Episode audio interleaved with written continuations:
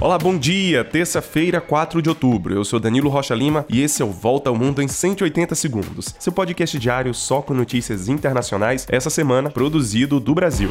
Começamos o dia com notícias da Coreia do Norte. Pela primeira vez desde 2017, a Coreia do Norte lançou um míssil balístico de alcance intermediário que sobrevoou o Japão e caiu no Oceano Pacífico. O lançamento desse míssil fez com que autoridades japonesas emitissem um alerta para o norte do país pedindo que os habitantes se refugiassem em prédios e abrigos subterrâneos. Na semana passada, a Coreia do Norte já tinha lançado outros quatro mísseis de curto alcance, um deles durante a visita da vice-presidenta dos Estados Unidos, Kamala Harris a Seul, na Coreia do Sul. A Coreia do Norte vem aumentando o número de testes com armas, enquanto que Washington e Seul alertam que os norte-coreanos estão se preparando para um novo teste de arma nuclear. A escalada de Pyongyang é uma reação também aos exercícios militares conjuntos entre o Japão, Estados Unidos e Coreia do Sul, vistos como uma ameaça de invasão ao país pelos norte-coreanos.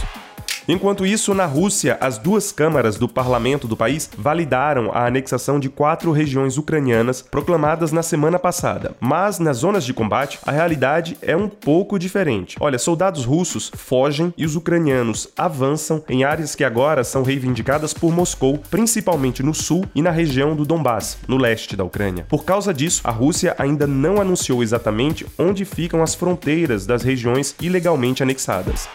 E já o presidente americano Joe Biden anuncia que os Estados Unidos vão impor sanções contra o Irã esta semana. A medida é uma resposta à violenta repressão do governo iraniano contra os manifestantes, na maioria mulheres, que tomam as ruas do país pedindo igualdade de direitos. As manifestações já duram três semanas.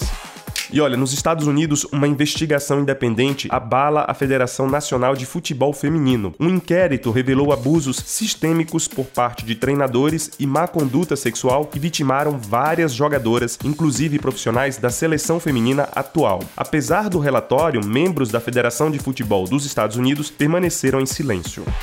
E na série dos prêmios Nobel anunciados esta semana, o sueco Svante Pabo, pioneiro da paleogenética, recebeu o Nobel de Medicina pelo sequenciamento genético completo dos neandertais. O estudo serve para distinguir todos os seres humanos vivos dos hominídeos extintos.